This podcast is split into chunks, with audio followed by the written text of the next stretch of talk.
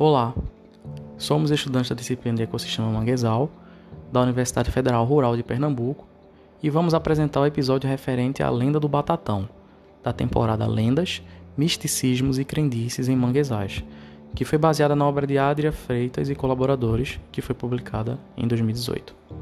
Meu nome é Davidson Chaves e com a colaboração de Alice Falcão, irei conversar um pouco sobre essa lenda dos manguezais de Pará. O batatão é uma variação do norte e nordeste muito conhecida de uma lenda do folclore brasileiro, o boitatá, que se refere a uma cobra de fogo com muitos olhos e que protege os campos.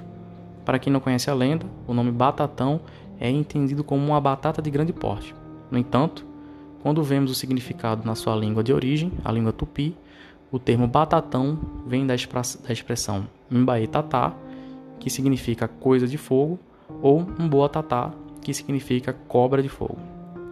Essa lenda serviu como uma explicação para os índios sobre o fogo fato, que é uma pequena chama que surge espontaneamente da decomposição da matéria orgânica. O primeiro registro dessa lenda foi na denominação do Boitatá, em 1 de maio de 1560, em um relato escrito pelo padre jesuíta José de Anchieta.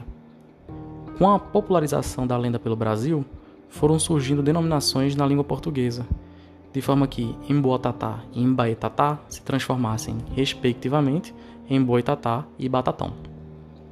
Considerando as suas variações e similaridades em outras, com outras lendas, como o pistoleiro do Tarana, podemos dizer que o batatão seria uma bola ou cobra de fogo que afugenta as pessoas que são prejudiciais aos mangues, perseguindo os desavisados durante a noite ou vagando em trajeto errante com sua luz brilhante. Esse fenômeno luminoso aparece nas matas e nos manguezais, especialmente nos lugares mais úmidos, e quem vê sua luz à noite pode ficar cego ou enlouquecer. Para as pessoas, em especial na região sul do Brasil, que tem uma alta influência europeia, o batatão é, na verdade, uma alma penada dos não, dos não batizados pagando pelos seus pecados.